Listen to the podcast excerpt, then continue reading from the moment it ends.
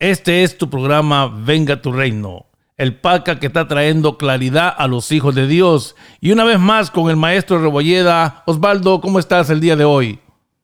Hola Carlos, un gusto saludarte, así también a toda la audiencia, a todos aquellos que a través de diferentes medios se pueden conectar para escuchar y compartir con nosotros este tiempo. Los saludo y los bendigo desde Argentina. Así es, le damos la bienvenida a todos, a todas estas personas que han estado escuchando y siguiendo estos podcasts. Estamos hablando del tema fascinante de la cultura y este día vamos a hablar de la cultura del Edén. Maestro, ¿qué podemos aprender sobre esa cultura que sucedía en ese lugar tan precioso, en ese lugar tan maravilloso? Bueno, al, al programa anterior estuvimos hablando respecto de la cultura y eh, lo tomamos de este libro, ¿no? que se llama Cultura de Reino, en donde yo hago referencia al hecho cultural no solo como una expresión artística, sino como todo aquello que se siembra en el corazón de las personas y que luego se manifiesta, no solo a través de un idioma, de una educación, de un entorno, de un contorno de situaciones y circunstancias que van formando y forjando nuestra manera de ver, de vivir, de pensar y de comunicarnos. Todo eso tiene que ver con la cultura. Por eso en el libro traté y procuré eh, hacer un, un reconto de un panorama o la expresión de un panorama cultural en el mundo como el que se vive hoy, porque evidentemente las generaciones van cambiando su cultura. Y nosotros servimos a esta generación, somos parte de una generación muy especial, denominada también como el posmodernismo, que tiene ciertas características y que las manifiesta a través de, de las expresiones de vida, la globalización hizo que el mundo se achicara de alguna manera porque estamos todos comunicados y porque la moda de un lugar del mundo afecta al otro lugar del mundo. La moda, los idiomas, las costumbres, todo hace que esta comunicación transfiera de un lugar a otro eh, la manera de pensar y la manera de vivir. Desde el año pasado estamos viviendo un tiempo de pandemia y nunca antes se había visto una pandemia este, a este nivel, eh, traspasando las naciones con tanta rapidez. Y eso es porque es una prueba más de la globalización. La comunicación que hay, eh, los medios este, de transporte que comunican las naciones, hizo que un virus que naciera en China eh, regara el mundo por completo en apenas unos días. Y uno dice, ¿cómo puede ser? De la misma manera que ese virus se transmitió de persona a persona, así se transmite la información, así se transmite la moda, así se transmite todo, una manera de pensar, una manera de vivir, los medios, la, comunicación, el transporte, estamos todos conectados y eso hace que uno nos afectemos a otros y que vayamos formando y forjando en nosotros una manera de pensar y una manera de vivir. Por cierto, esta generación marcada por el postmodernismo, tiene varias características que son muy perversas y que son muy anticristianas. Y nosotros servimos a Dios dentro de esta generación. Por eso tener un panorama de lo que está pasando en el mundo y de cómo el hombre está pensando, en pensando y actuando en el mundo, hizo que reflexionara en este libro respecto de la importancia de la cultura, que de pronto contrasta la cultura de un mundo este, lleno de, ideologías anticristianas con la cultura este, del reino, que es lo que Dios está queriendo sembrar en nosotros y en nuestro corazón. Esto siempre ha sido así desde el principio. Por eso en el libro yo le dediqué un capítulo a la cultura del Edén y le dediqué un capítulo a la cultura este, del campo. Maestro Rebolleda, esto es fascinante porque nos vas a llevar desde el principio a la cultura del Edén y vamos a ir avanzando durante eh, este podcast o durante los siguientes ah, que vamos a tener en el mes de julio acerca de las otras culturas.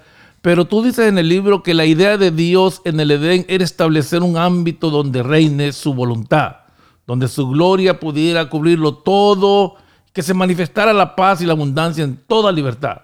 O sea que tú dices que en el libro que el Edén implicaba la cultura del cielo en la tierra, porque era la manifestación pura del reino en la tierra. Explícalo un poco más, porque ¿qué tiene que ver la cultura del Edén con esta generación? ¿Cómo tú pudiste ir y decir esto era el propósito de Dios, la idea de Dios, establecer esto? Bueno, la cultura del Edén es justamente el diseño este, virgen, el diseño original de parte del Señor y podríamos darnos una idea de cuál era entonces el diseño para toda la tierra y si Adán nunca hubiese pecado, lo que tendríamos hoy sería algo extraordinario, tal vez difícil de imaginar por causa de la naturaleza pecaminosa que, que impregna la sociedad de hoy en día. Pero de todas maneras el diseño de Dios era perfecto y será consumado, por supuesto. Por eso es bueno que lo tratemos y lo veamos. Pero la Biblia comienza diciendo que la tierra estaba desordenada y vacía. Y el Espíritu del Señor comenzó a traer orden, se movió sobre la faz de la tierra, trajo orden y empezó a poner cada cosa en su lugar. Ese orden fue establecido justamente por la manifestación de la luz que hizo que las tinieblas retrocedieran. Y después de que el Señor ordenó la tierra, este, más allá de un desorden no provocado por la creación misma, sino por un mundo preadámico, el Señor determina poner y crear al hombre para gobernar la tierra. Es decir, esto lo hablamos cuando compartimos sobre principios del reino, pero dijimos, el deseo de Dios era poder gobernar su creación, en este caso la tierra, no, no, no dejemos de dimensionar que Dios es el creador de todo el universo y de toda galaxia y de todo lo que va más allá de lo que nosotros podemos ver o entender. Pero este pequeño punto llamado tierra, que estaba desordenado y vacío, fue amado por Dios, ordenado por Dios, y determinó formar al hombre del polvo de esa naturaleza, de esa tierra, para poder gobernarla, para que el hombre tenga esa conexión con la tierra. A su vez, le sopló su aliento divino para que el hombre tenga una conexión con el cielo y reciba la esencia de Dios. Por lo tanto, los seres humanos tenemos la esencia de la tierra, porque del polvo fuimos formados, y tenemos la esencia de Dios, porque nos dio de su espíritu, nos dio de su creación. A la vez, que el alma del ser humano lo hace único y especial. La idea de Dios era ponerle al hombre un ámbito de abundancia y un ámbito de gobierno para que el hombre no se saliera de su voluntad, sino que se desarrollara dentro de su voluntad. Por eso Dios eh, crea el huerto y lo pone en el Edén. Una cosa es el huerto, otra cosa es el Edén.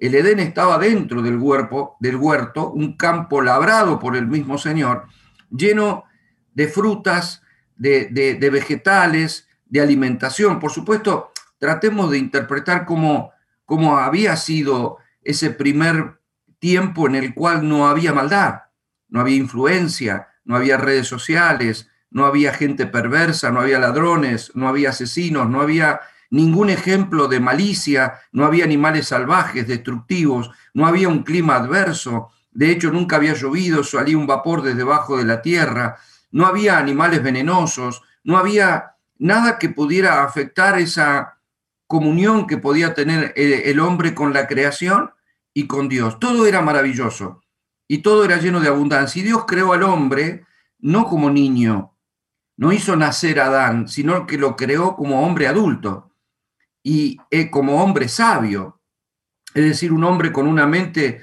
ya formada, con sabiduría, con intelecto, este, con capacidad, con luz, porque era un hombre libre de pecado, no había pecado, no había eh, influencias perversas en su corazón, no había nada que, que mostrara la posibilidad de un fracaso. Todo era perfecto en Adán, en Eva, que había sido sacada del mismo Adán, y en el ámbito donde Dios los puso, que era un ámbito de abundancia, cuando uno lee en la Biblia cómo era el Edén, uno ve que el Edén tenía ríos, piedras preciosas, oro, eh, toda clase de alimentos, toda clase de árboles, toda clase de abundancia. O, o sea, era un ámbito extraordinario, maravilloso, lleno de luz y lleno de la gloria del Señor. Indudablemente eso forja una manera de pensar y tendría que haber forjado también una manera de vivir. Maestro Rebolleda, un, comentario bien corto. Entonces la cultura del Edén era extraordinariamente prometedora. Claro que sí, claro que sí. Por eso es muy lamentable que el hombre se haya salido de ese diseño. A ver, el, el huerto o el Edén eran algo así como la casa del Padre. ¿no? La casa del Padre llena de abundancia, llena de bendición, que la podríamos equiparar hoy, valga las diferencias, como un hijo toda la abundancia, toda la paz, toda la, todo lo bueno, y ese niño crece en ese ámbito extraordinario. La verdad es que no tendría por qué padecer nada, sino que tendría una gran expectativa de futuro, de bendición, de victoria, nada le falta, nada teme, eh, es todo perfecto, no había enfermedades, no había en la sociedad ni falta de moral, ni violencia, no había riesgo, no había peligros. De hecho, ellos estaban desnudos, el clima no era adverso, no había, eh, bueno, a la noche con qué me tapo porque tengo frío. No había un clima adverso, no llovía, no había, no había nada, no había muerte. Ellos no podían morir, eran eternos. Dios lo creó con eternidad. Ahora, imaginemos qué es pensar el desarrollar tu vida en una casa o en un ámbito en donde no careces de nada no tenía que sudar o, trabajar o hacer cosas para conseguir su alimento, simplemente estiraba su mano y comía. No había fieras salvajes que temer, no había un clima adverso como hoy en día este, podemos, no sé, salimos de viaje y estamos pensando si va a llover, si no va a llover, si va a haber piedras, si va a haber viento. No había nada de eso. No había inseguridad, eh, como para que Adán tuviera que hacerse una casa para refugiarse y además una reja para que no lo roben. Y no había nada. No había peligro de muerte, no había enfermedades, no había influencias. ¿Sabes lo que debe ser criar una familia, tener y llevar adelante una vida matrimonial en plena comunión con Dios, en un lugar de tanta riqueza y abundancia, criando hijos en medio de donde no solo no hay violencia, no hay influencia de ningún tipo, no conocían ni la muerte, ni el asesinato, no había armas, no había guerras, no había enfermedades. Era, era glorioso, eso, eso, eso marca una manera de pensar. Eh, tan solo imaginarlo eh, es muy difícil, porque el Edén este, realmente era un ámbito de gloria. Excelente, maestro. A todos los que están escuchando, este es tu programa, Venga tu Reino el PACA que está trayendo claridad y hemos estado hablando con el maestro acerca, desde el comienzo del mes de julio, cuando empezamos a hablar de la verdadera libertad.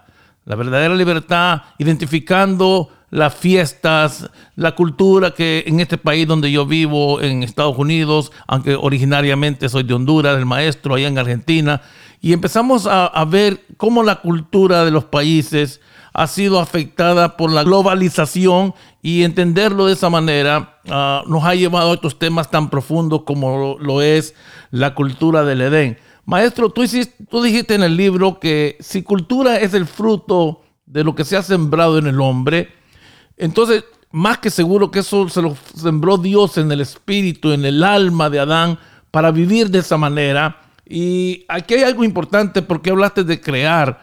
Entonces, en una familia, crear es sembrar una cultura, una manera de vivir en, los, en, la familia, ¿no? Claro que sí. Eh, hoy en día podemos ver a un niño que nace con una mente virgen, con un corazón virgen, y todo lo que se carga en ese corazón, todo lo que se escribe a través de, los gestos, del amor, del cuidado, desde eh, la atención de una mamá y la seguridad de una casa, eh, todo eso va escribiendo sobre el corazón del niño y sobre la mente del niño una manera de vivir, de sentir y de pensar. La personalidad de los seres humanos está formada en los primeros meses de vida. Dicen que los tres primeros años de vida son clave y fundamental para forjar el carácter para toda una vida. Por lo tanto, cuando hay una persona acomplejada, temerosa, tímida, este, y lo conocemos de adulto, eh, tal vez no nos damos cuenta de que muchas de esas cosas fueron formadas o forjadas cuando era apenas un bebé, por si su madre estuvo, por si no estuvo, por si escuchaba gritos, por si escuchaba violencia en la casa, amor o desamor. Toda esa formación que se va dando de un niño hasta una madurez no es inocente, eso es parte de lo que se siembra, eso es la cultura. Ahora, imaginemos a un Adán en el huerto, ¿verdad? Bueno, entonces, en pocas palabras, la cultura primero se siembra y después se manifiesta. Claro que sí. El tema es que Adán eh, fue creado de adulto. No fue sembrado desde niño, sino que fue creado desde adulto. ¿Y eso qué quiere decir? Quiere decir que el Señor no le fue sembrando de a poco a Adán una manera de pensar para que tenga una cultura, sino que Adán venía con el envase completo. es decir, fue creado con absolutamente todo.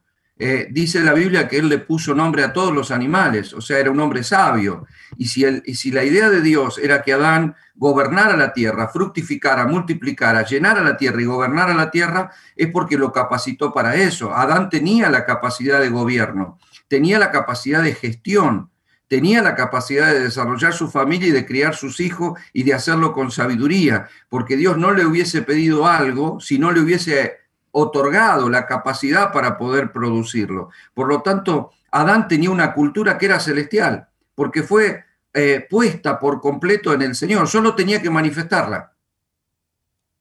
Wow.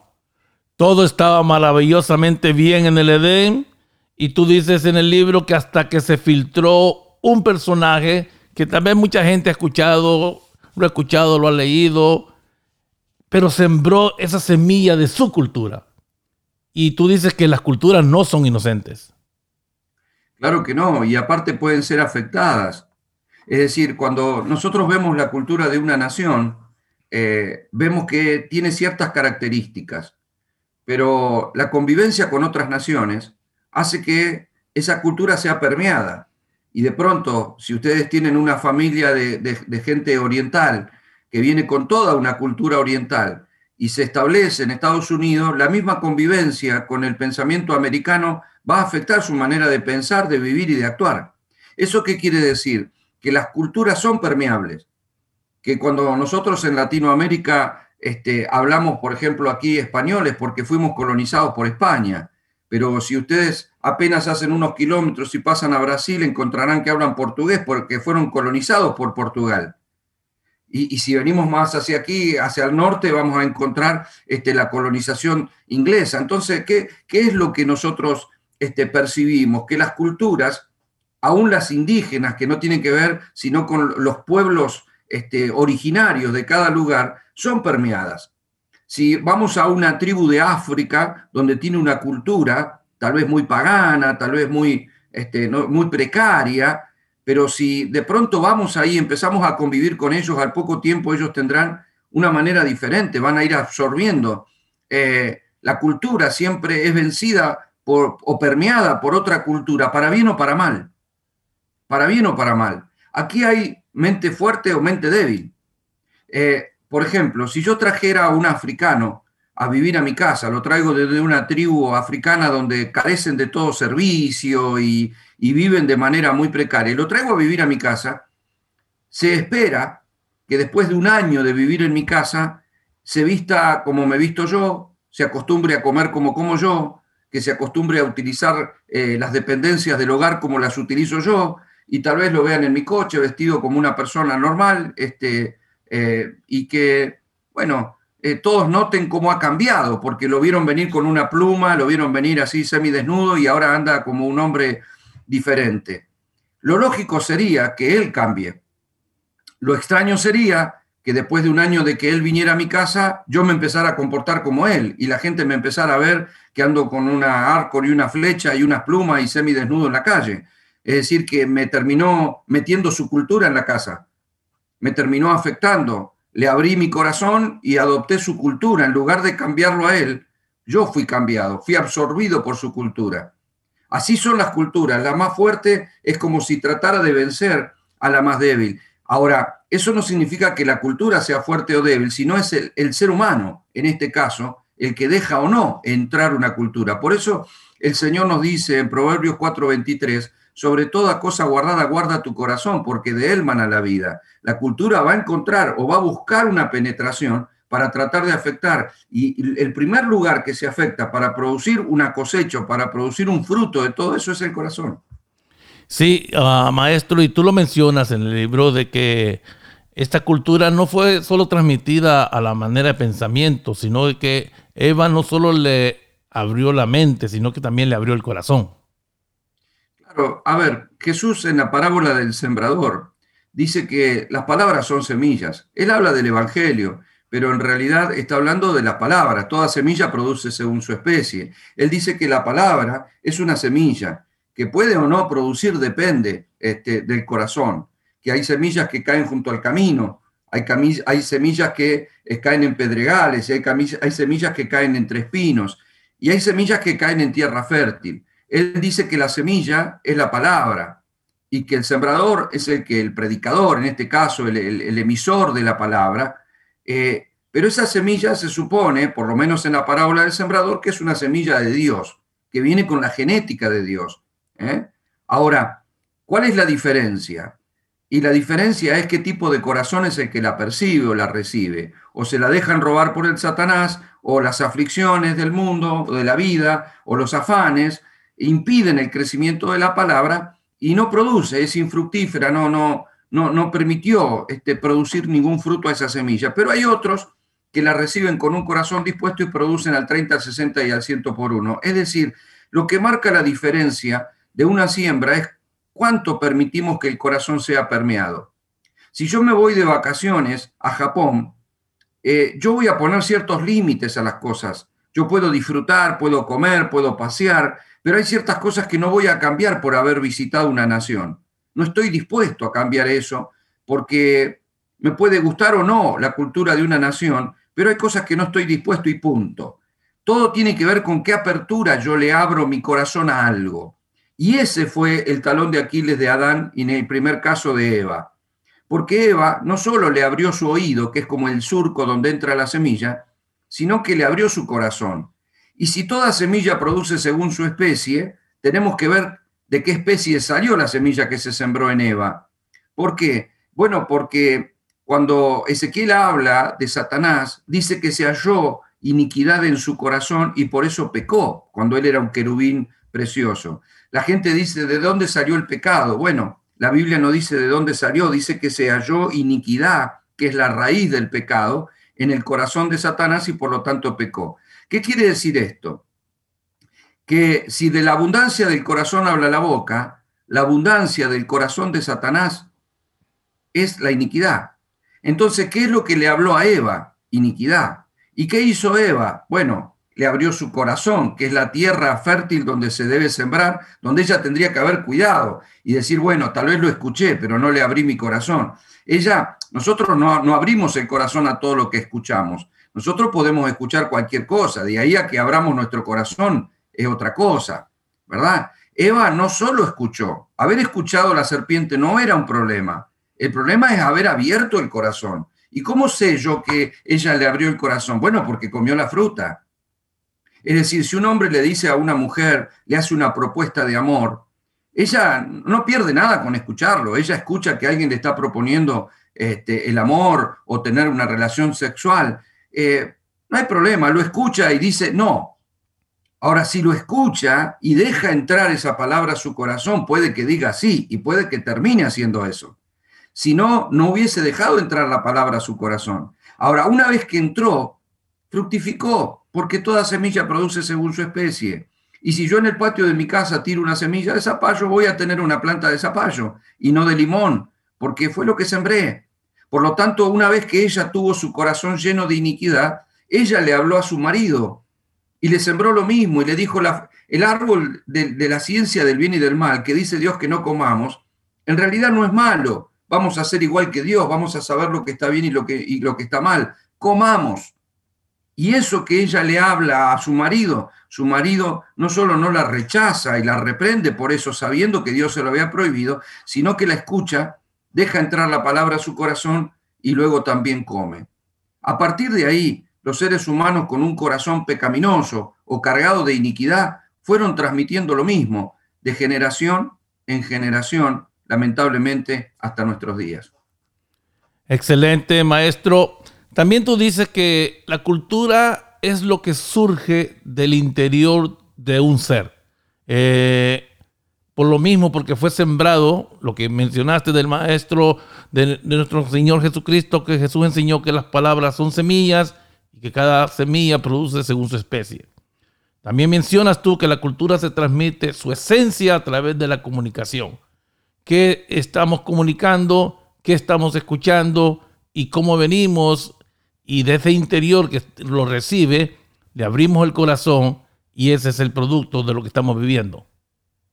Bueno, por eso hoy la cultura está sobrecargada de, comunicaciones por causa de la globalización, eso es lo que yo planteé de entrada, este, que es una, una comunicación constante.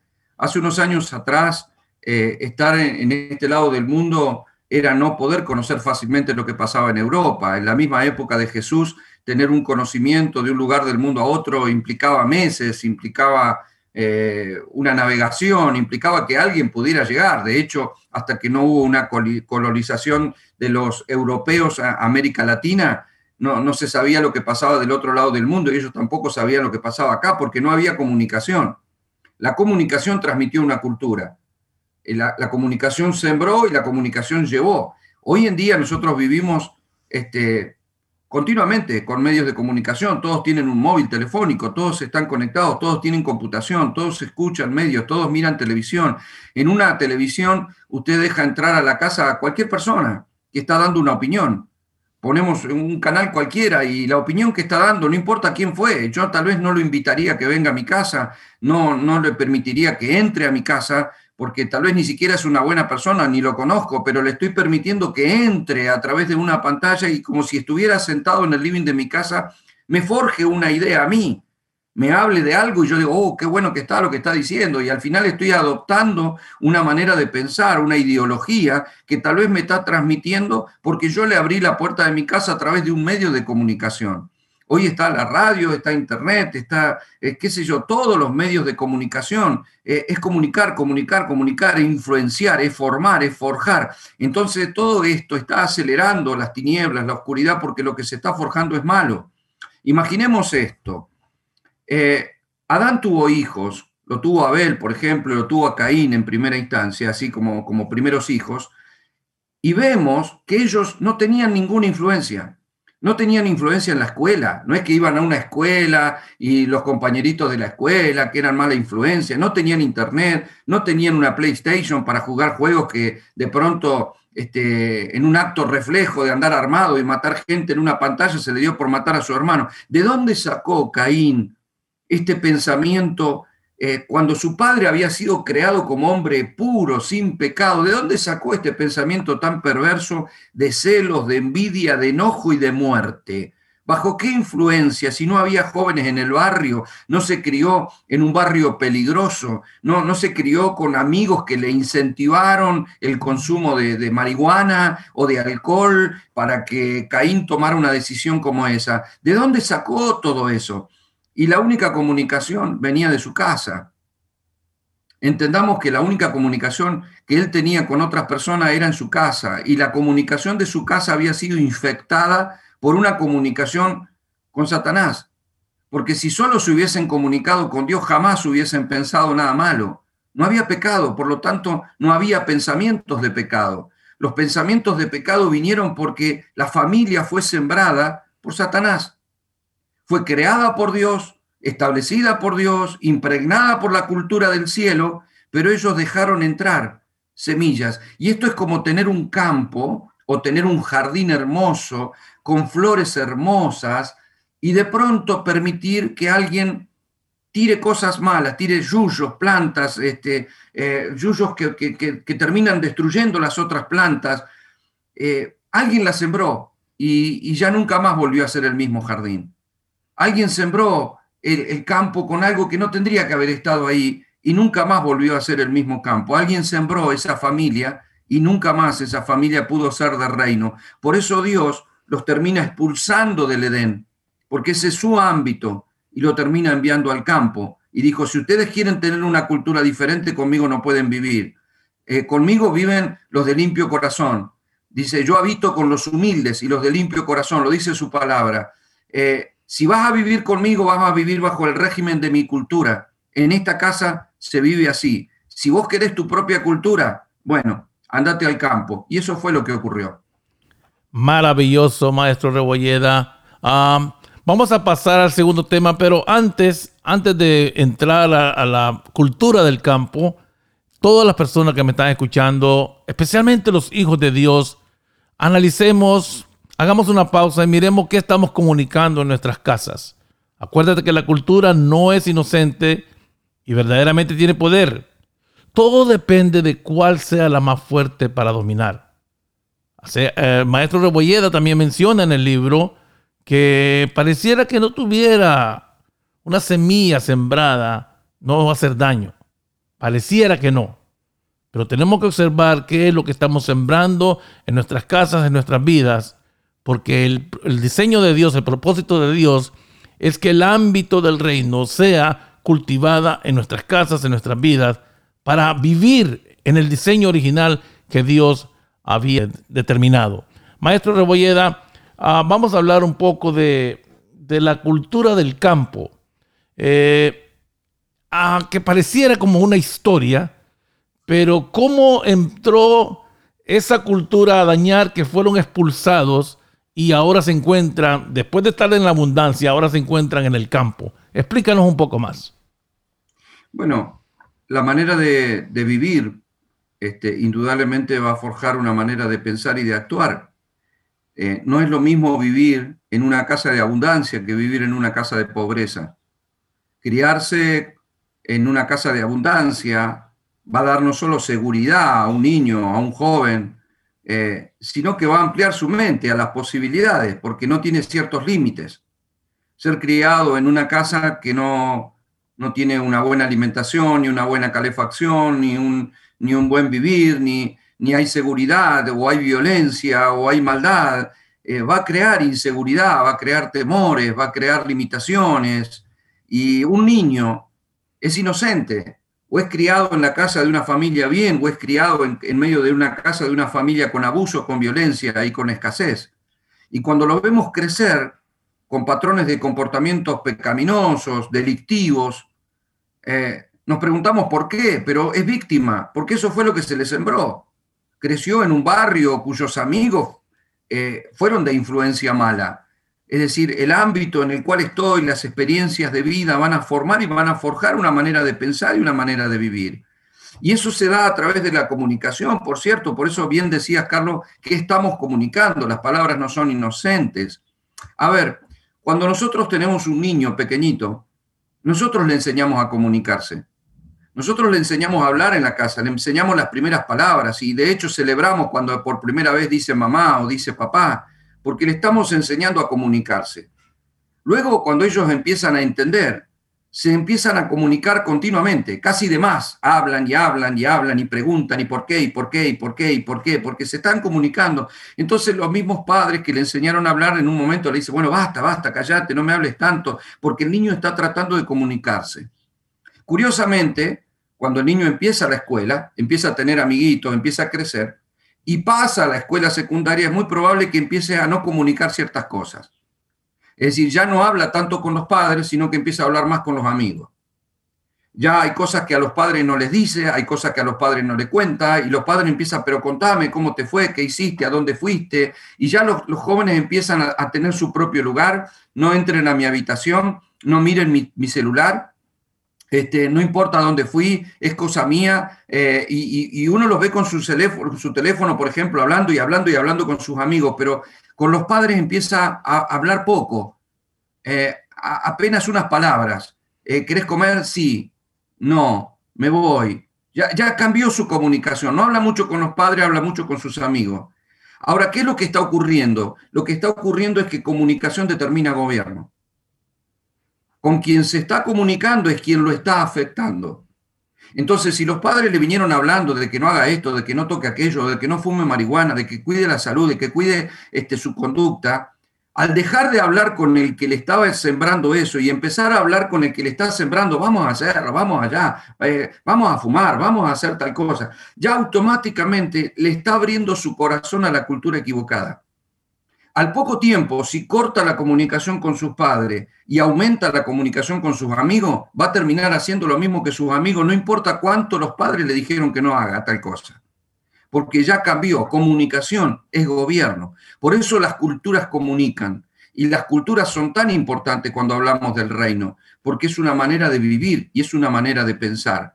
Y la cultura de este mundo, incluso cuando permea la iglesia, está haciendo que personas que son cristianas tengan más comunicación con el lenguaje de este mundo que con lo que Dios nos está proponiendo como Padre. El Padre nos puede hablar a través de la escritura y en cada mensaje y, bajarnos lineamientos de conducta y de comportamiento, pero aquellos que se dejan permear durante toda la semana y hablan y hablan y hablan y hablan con la cultura del mundo, pero no con el Padre. Con el Padre hablan poco y el Padre les ruega a sus hijos que se acerquen a Él, que hablen con Él, que oren, que lean la palabra, que, que va, pero no tienen tiempo. Sin embargo, hablan y hablan y hablan y se comunican y escuchan y escuchan y escuchan la cultura de este mundo.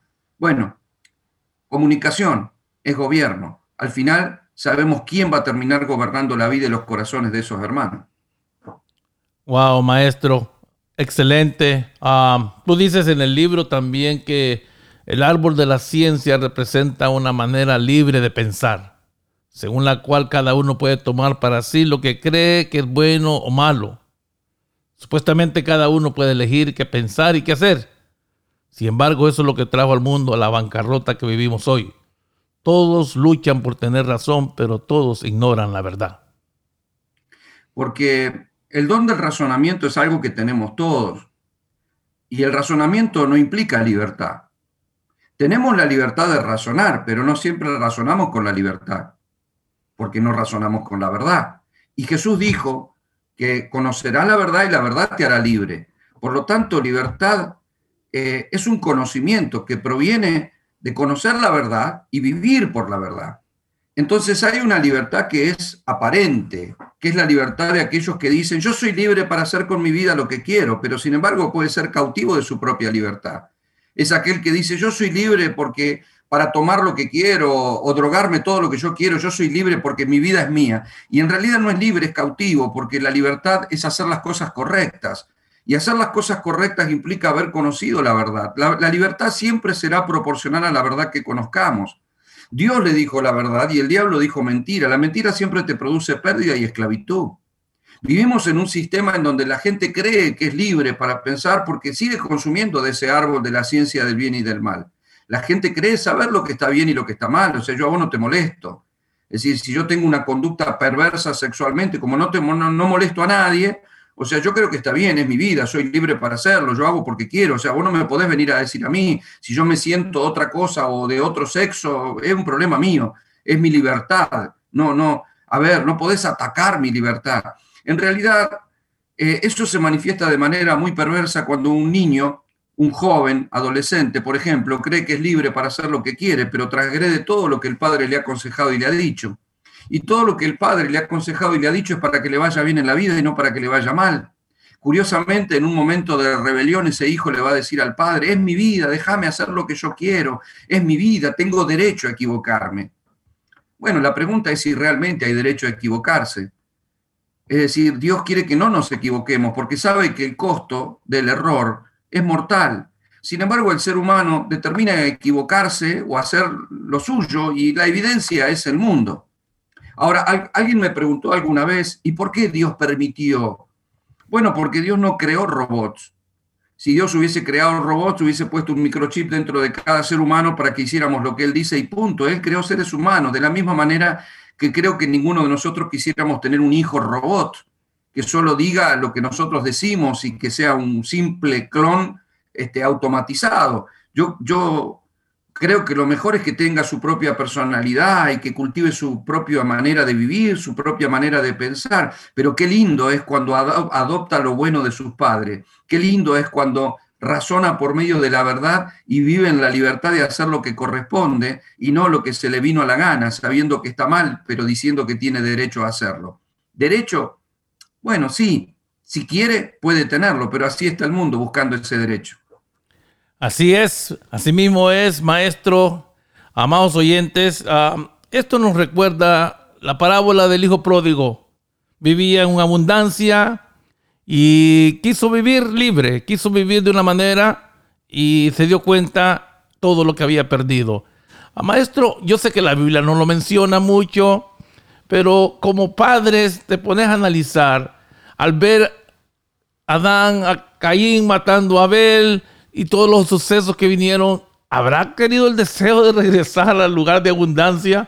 Eh, aunque la Biblia no lo menciona, ah, ¿habrá pensado en las noches toda esa cosa, toda esa riqueza, todo ese diseño que Dios del principio ha querido para el ser humano? Yo creo que sí, creo que, sí por un acto reflejo. Eh, lo vemos en el hijo pródigo, como vos dijiste, ¿no? En el momento del hambre y el estar deseando las algarrobas de los cerdos, determinó volver a la casa del padre porque sabía que había pan. Yo creo que Adán, eh, sudando eh, y sembrando trigo y cosechando cardos y espinos, porque dice que eso era lo que le producía la tierra, debe haber recordado perfectamente, más allá de la tiniebla que embargó su corazón, cómo vivía en el Edén y la abundancia que había en la casa del Padre. El problema es que Dios le había puesto un querubín y una espada ardiente que se movía y se paseaba de un lugar a otro sin dejarlo entrar. Ahora ahí hay todo un mensaje, ¿no? Porque no es que no podía entrar, pero la única manera de entrar era a través de la muerte. Y esto no ha cambiado. Es decir, la única manera de que el hombre pueda volver a la casa del Padre y pueda volver entrar a esa, esa vida de abundancia, esa vida de riqueza espiritual, a esa vida de gloriosa, esa vida llena de la plenitud de Dios, es a través de la muerte, es muerte para vida. Ahora, en el Edén hubo una espada, pero en el Calvario hubo una cruz.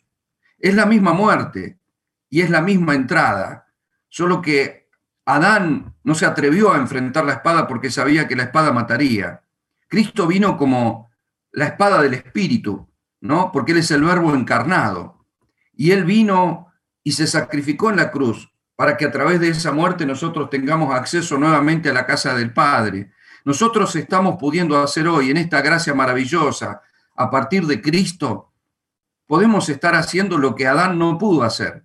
Adán no pudo volver al huerto. Nosotros podemos volver a la, a la, vida de abundancia, a la casa del Padre, a la mente de Cristo, al corazón del Padre. Podemos salirnos del campo, podemos salirnos del sudor de frente, del mucho trabajo y poco resultado. Podemos salirnos de la frustración, de la enfermedad, de la muerte y de la cultura perversa. Podemos salirnos de la rebelión, de la violencia, de los vicios, de la maldad y podemos volvernos a la casa del Padre, donde está la abundancia, donde está la vida, donde está la honra y donde está eh, toda la bendición que Dios quiere para los seres humanos. Ojalá muchos estén escuchando este mensaje y reflexionen, porque la muerte del Edén, eh, en el caso de que Adán la hubiese enfrentado, eh, tal vez era dolorosa, pero esta muerte para nosotros está basada en el dolor de Cristo, no en el nuestro. Es decir, solo hay que entrar, solo hay que animarse a entrar y honrar a aquel que sufrió por nosotros, aquel que murió por nosotros, aquel que abrió un camino vivo y nuevo con su, con su sangre y con su muerte para que nosotros tengamos acceso a la vida y a la plenitud del reino. Ojalá a muchos se les pueda revelar esto y puedan ingresar a esa vida maravillosa que es la cultura del reino. Así mismo es, maestro. Yo también quiero hacer una exhortación porque también la iglesia está viviendo tiempos de muchas personas a retiradas, retiradas de, las casas de Dios, de las congregaciones. Tú que me estás escuchando, ah, yo quiero exhortarte a que medites la abundancia cuando vivimos en el Padre, la abundancia cuando estamos todos juntos, cuando todos como cuerpo de Cristo estamos haciendo lo que el Señor nos llama. Y realmente debe de haber un momento donde empiezas a meditar la cultura que estás viviendo. Y yo me recuerdo una vez, maestro, eh, compartirte algo. Una vez eh, yo fui a, comprar unos boletos para ir a ver a, los Dodgers, el, equipo de béisbol de Los Ángeles.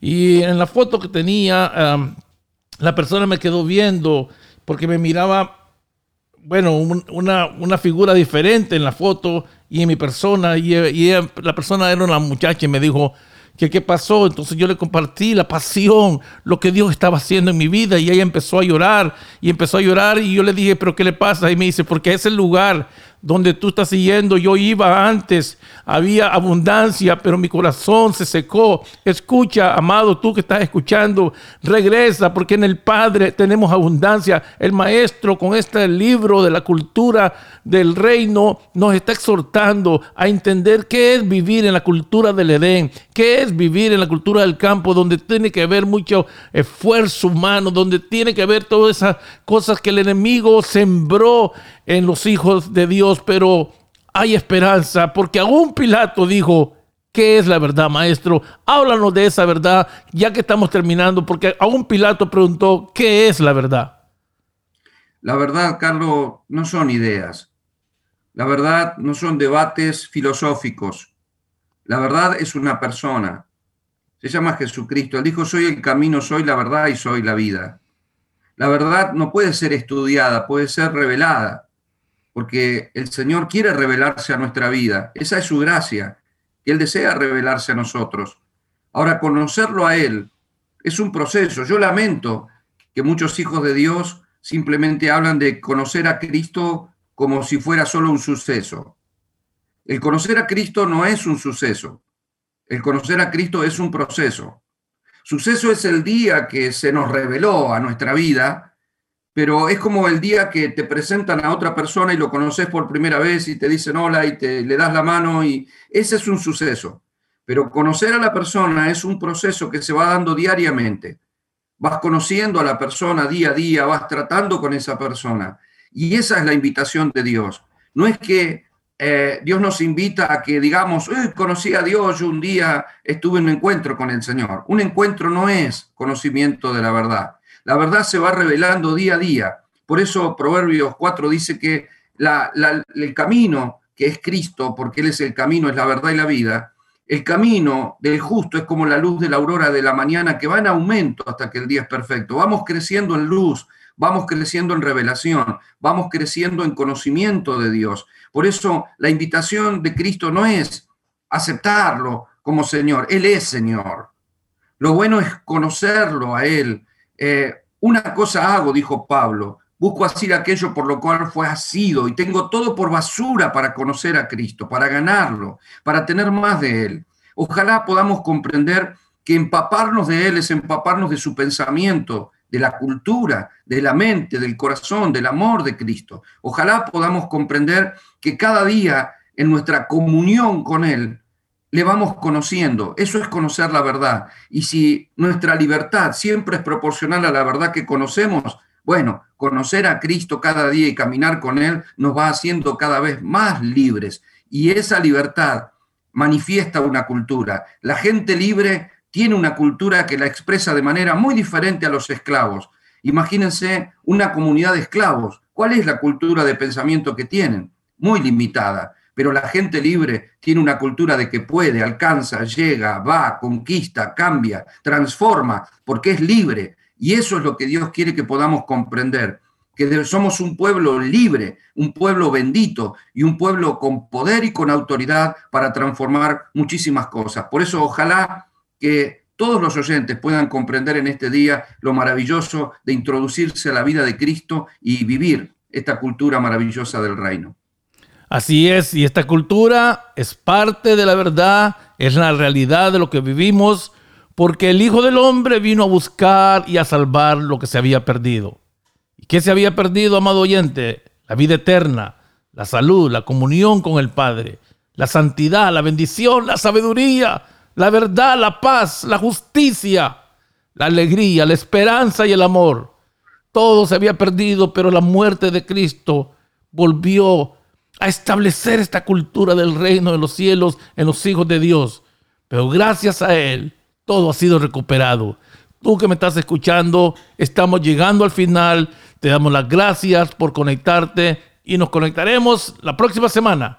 Así que gracias, maestro Rebolleda, por todo el, aporte que traes con este libro, porque está despertando un, un deseo de volver a la casa del Padre. Bye bye.